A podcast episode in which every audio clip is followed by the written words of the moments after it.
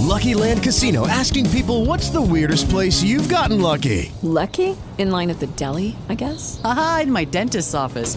More than once, actually. Do I have to say? Yes, you do. In the car before my kids' PTA meeting. Really? Yes. Excuse me, what's the weirdest place you've gotten lucky? I never win and tell. Well, there you have it. You can get lucky anywhere playing at LuckyLandSlots.com. Play for free right now. Are you feeling lucky? No purchase necessary. Void where prohibited by law. 18 plus. Terms and conditions apply. See website for details. With the Lucky Land slots, you can get lucky just about anywhere. This is your captain speaking. Uh, we've got clear runway and the weather's fine, but we're just going to circle up here a while and uh, get lucky. No, no, nothing like that. It's just these cash prizes add up quick. So I suggest you sit back, keep your tray table upright, and start getting lucky.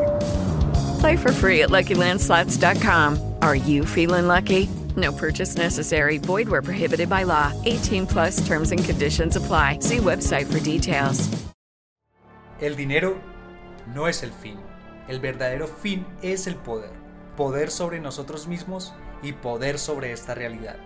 Sin embargo, el dinero es la antesala.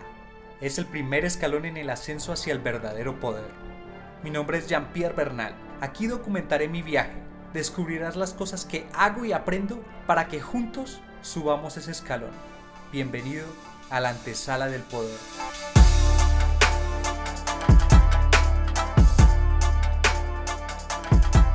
Hey, ¿qué tal? ¿Cómo estás? Te doy la bienvenida al episodio número 83. Momento en que grabo esto es el día miércoles 15 de diciembre del año 2021.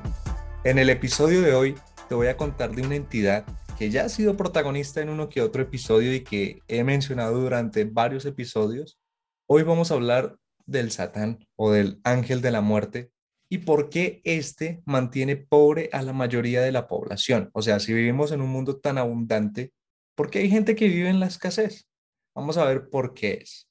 Por lo pronto, si deseas saber cuáles son los episodios que ha sido protagonista este ser maravilloso llamado Satán, puedes ir al episodio 60 donde te digo cómo superar al ángel de la muerte, ya que el Satán es el mismo ángel de la muerte, o al episodio 65 donde hablamos de cuál es su parte femenina, ya que ya hemos visto que tiene una parte masculina y una parte femenina. La masculina ataca desde la emoción enfermando y la femenina es simplemente una distracción inmensa que genera un daño en el cuerpo, pero la persona se vuelve adicta a eso hasta que muere y le chupa toda la energía.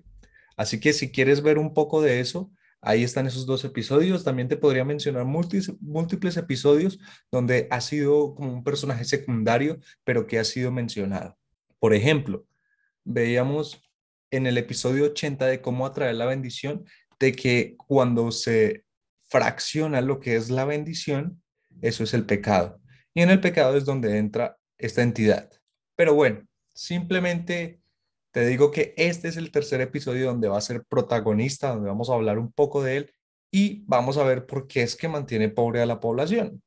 Para empezar, hay que entender que Satán o ángel de la muerte es simplemente un invento que nosotros hicimos para poder referirnos a él sin mencionar su nombre real, ya que si mencionamos su nombre real, lo que hacemos es atraer su energía y pues no es buena idea atraer ese tipo de energía a tu vida.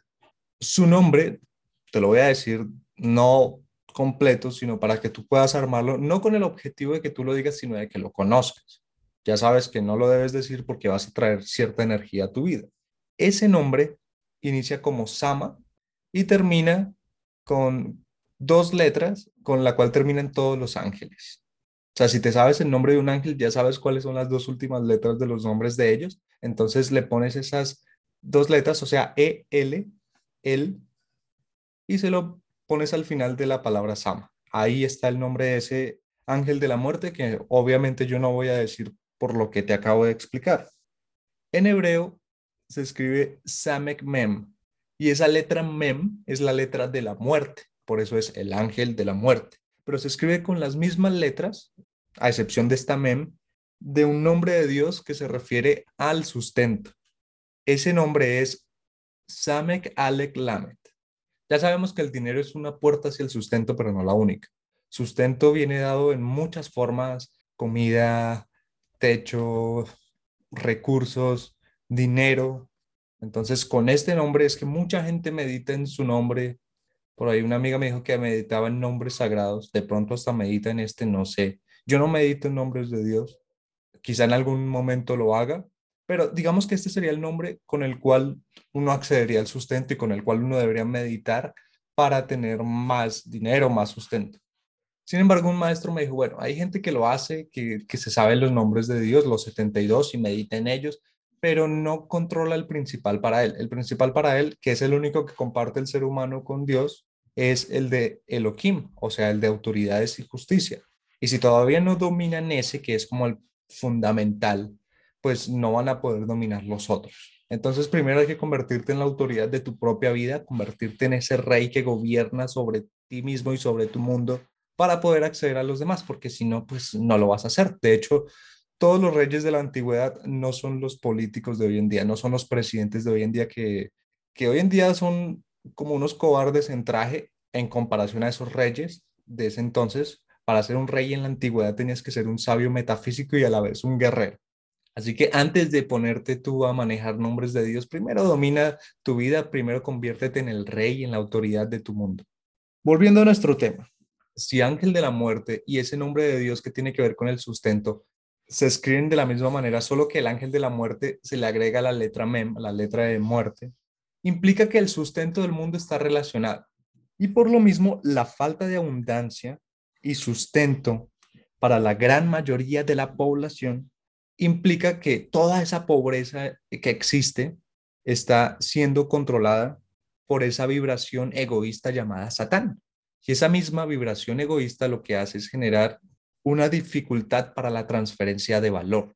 La razón por la cual no has recibido todos los recursos y la riqueza que deseas y que probablemente te pertenece, ya que existen tres cosas que no se ganan por mérito, sino que vendrían, entre comillas, predestinadas a las personas. ¿Se puede cambiar estos designios? Sí, pero para eso hay que tener cierto nivel de elevación y control sobre la realidad. Mientras no se tengan, tú ya tienes prescrito esto. ¿Y cuáles son? Primero, la salud, y la cantidad de días que vas a vivir en la tierra, o sea, ya se sabe cuántos días vas a vivir en esta tierra desde, desde que naces. Segundo, la cantidad de almas, o sea, la cantidad de hijos que vas a traer a este mundo. Puedes tener esa cantidad o menos, pero no más que eso, salvo que hagas los méritos, igual, como algunos patriarcas lo hicieron. Y tercero es el nivel de sustento. O sea que ya hay una cantidad de sustento que tú vas a recibir. Lo gracioso y lo irónico es que la mayoría de las personas que pasan por este mundo no reciben ni siquiera el 10% de lo que les correspondía. Razón o razones por las cuales no consiguen ese sustento se puede, se puede concluir en una sola, y es por egoísmo, porque sus actuaciones, sus razones son egoístas. El universo no te va a dar sustento hasta que no le demuestres una razón altruista por la cual o para la cual vas a utilizar ese sustento. Mientras sea egoísta, te van a dar lo suficiente como para que sigas viviendo pero no te van a dar todo lo que te corresponde y todo lo que deseas. O sea, hasta que no le demuestres al universo una razón altruista por la cual tú deberías tener más dinero, no te la van a dar. Así de sencillo. Y parte de todo esto, no voy a explicarlo todo, solo voy a dar un poquito de lo que corresponde al Satán a este tema, es que cuando el humano fue diseñado, el original, antes del pecado original, era un ser perfecto, o sea, también gobernaba tanto espiritual como físicamente. O sea, era superior a un ángel. Al ángel de la muerte no le gustó esto y le hizo un regalito muy especial llamado libre albedrío.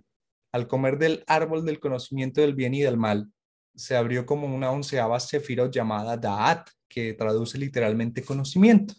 Y ese conocimiento del bien y del mal, o sea, calificar como bueno o como malo algo, en vez de perfecto, en vez de único, le da entrada a esta entidad.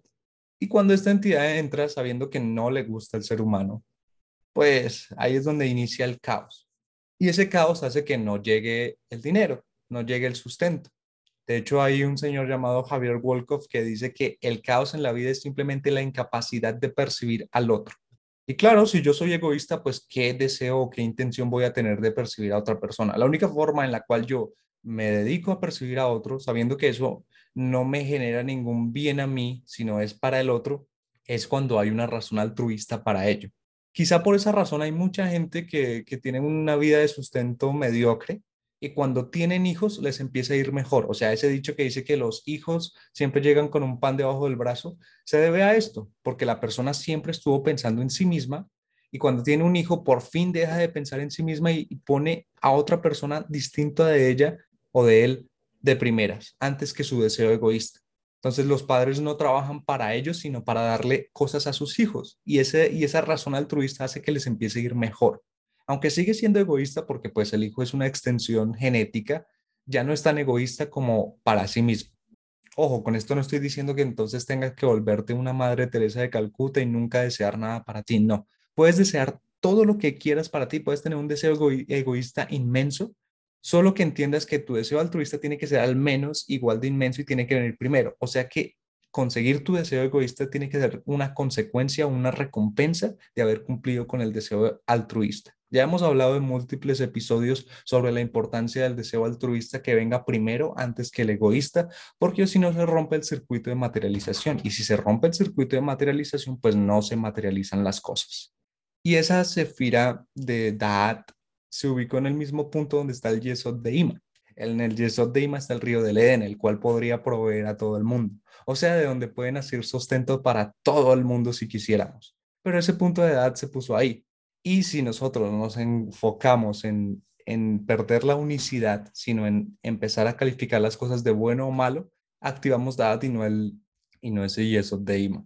Y ese Yesod de Ima se le conoce por muchos sabios como el pene de Dios y lo único que excita ese pene de Dios, o sea, es como un pene pero en estado no erecto, y la única forma de volver erecto ese pene y hacer lo que eyacule, sí, sé que suena fuerte el ejemplo o la, o la descripción gráfica, pero así es como se entendería mejor, es por medio del deseo altruista.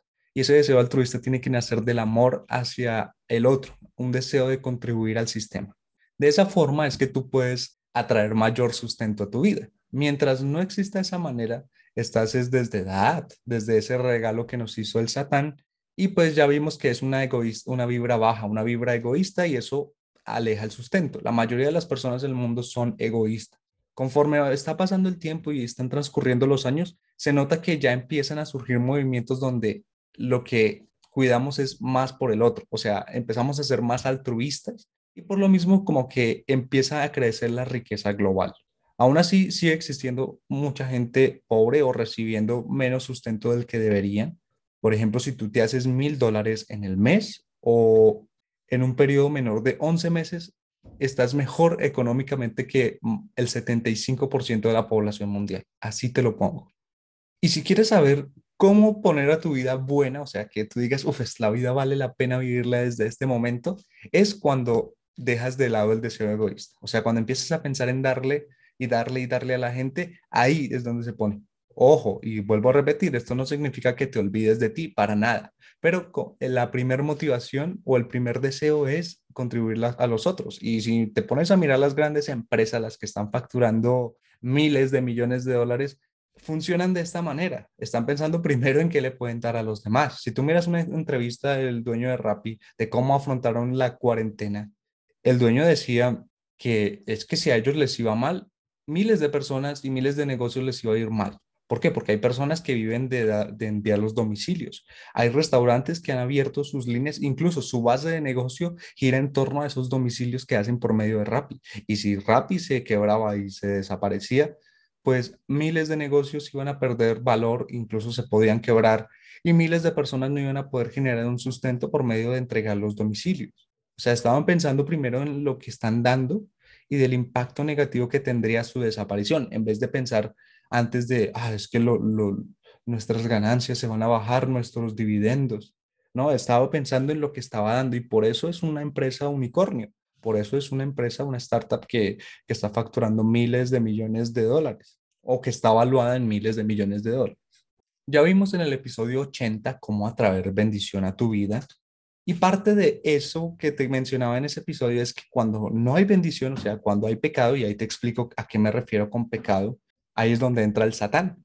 Y si nos centramos en nuestra porción de Baigash, que es la, la energía de esta semana, episodio 81, por si quieres saber de qué se trata esa porción, hay una parte donde Jacob está enfrente del faraón y Jacob bendice al faraón.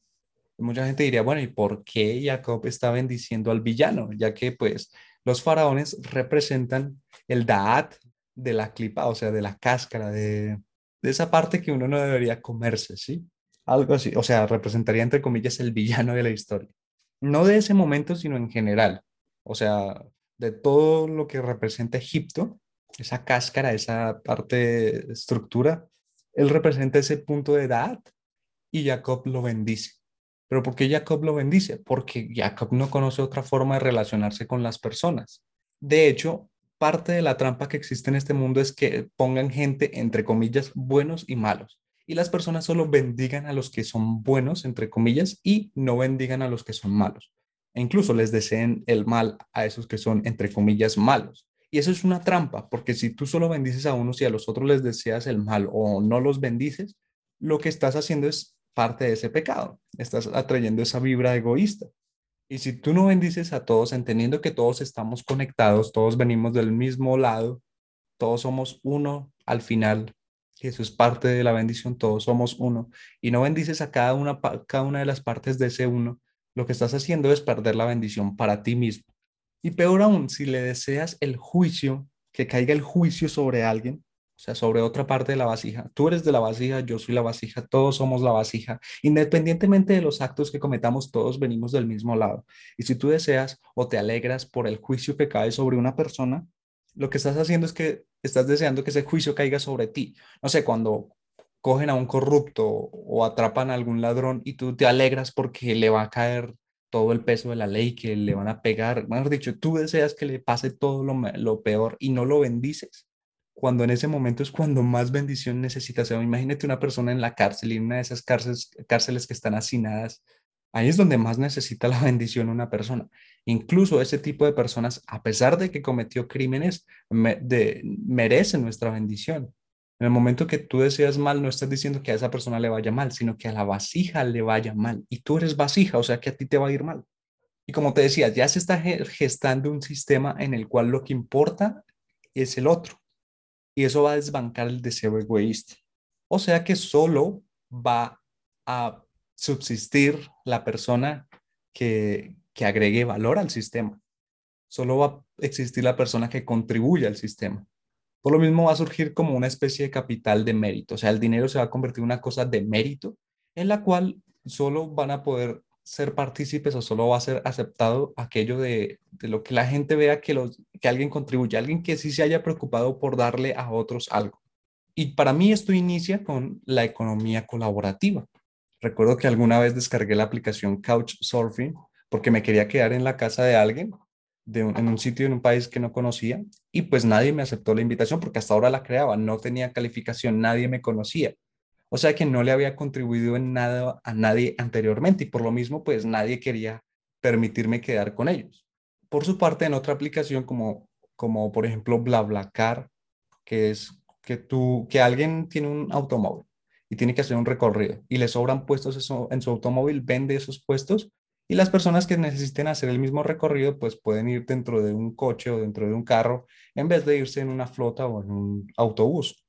Y las personas deciden, bueno, yo me subo en este carro porque tiene buena calificación. O sea, otras personas que ya se han subido dicen que el tipo conduce bien, que es buena persona y el conductor también decide las personas, dice, wow, esta persona ya se ha subido en otros viajes, le han calificado de esta manera, entonces confío. Ah, esta persona no tiene buena calificación, entonces rechazo su, su propuesta. Entonces, este tipo de sistemas lo que nos muestran es como una etapa inicial de lo que va a ser. O sea, si no has contribuido antes o lo que has contribuido antes no es bien visto por los demás porque hiciste algo que, que fue egoísta, pues no vas a ser aceptado. Ese es el tipo de capital de mérito que va a ir creciendo. Y de hecho, los videojuegos que van a salir ahora con esto del universo meta, en el cual solo por jugar y, y crear cosas valiosas, van a permitir que tú tengas capital, o sea, que tengas dinero y que puedas contribuir o, relacionarte económicamente con otras personas que también tengan capital. Y aquellos que no contribuyen, o sea, que sean egoístas, van a ser eliminados sistemáticamente por el sistema porque no van a poder participar. Y como te decía, el caos viene de la incapacidad de percibir a otro.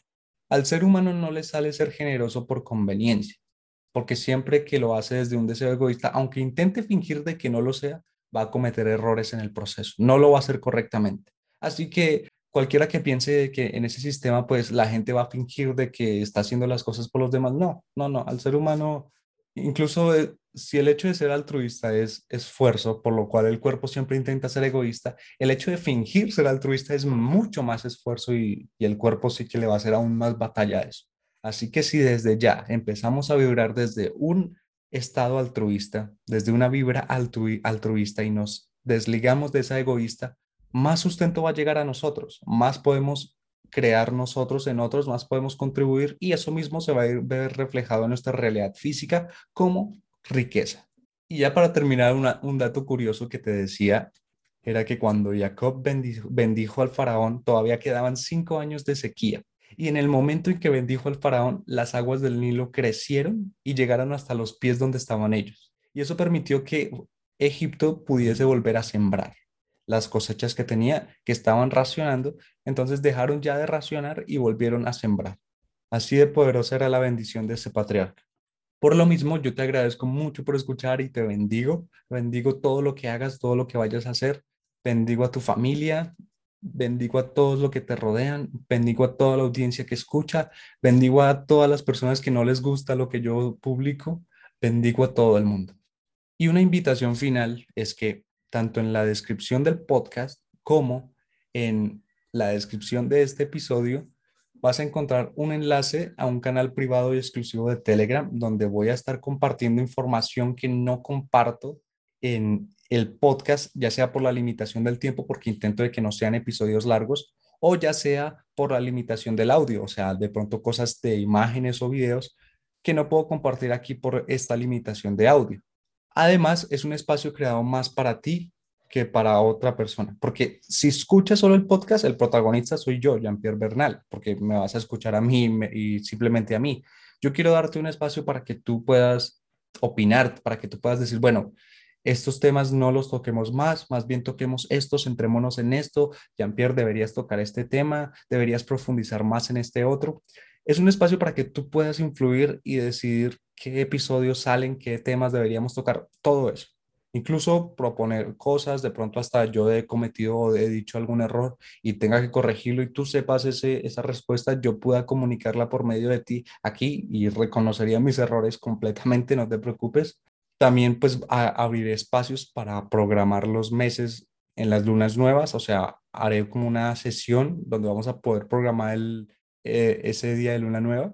La voy a dirigir yo, entonces ahí pasaré un enlace para que tú puedas participar. Podemos empezar a ver las porciones semanales del SOAR y estudiarlas, porque aquí yo digo lo que me parece más relevante para el trabajo de la semana, pero se escapan muchísimas cosas, muchísimas cosas muy interesantes que podríamos discutir en esas sesiones como una especie de clase en vivo. Pertenecer al canal y, o participar en estas sesiones no tiene ningún costo, la verdad. Simplemente es para aquellos que deseen un poco más, ir más allá y tener un espacio, una voz en este podcast. Así que te invito a que participes. Recuerda, el enlace para entrar al canal exclusivo está en la descripción del podcast y en la descripción de este episodio.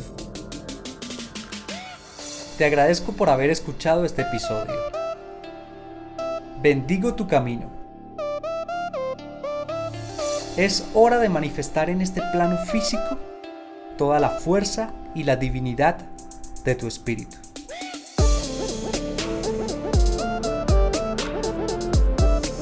Si deseas conectar conmigo, me puedes buscar en Instagram como arroba 1 jeanpierreb1 arroba 1 j e a n de nene p de papá i e r r e b de bebé 1 me puedes seguir me puedes escribir al privado preguntas proposiciones u otros. Hasta la próxima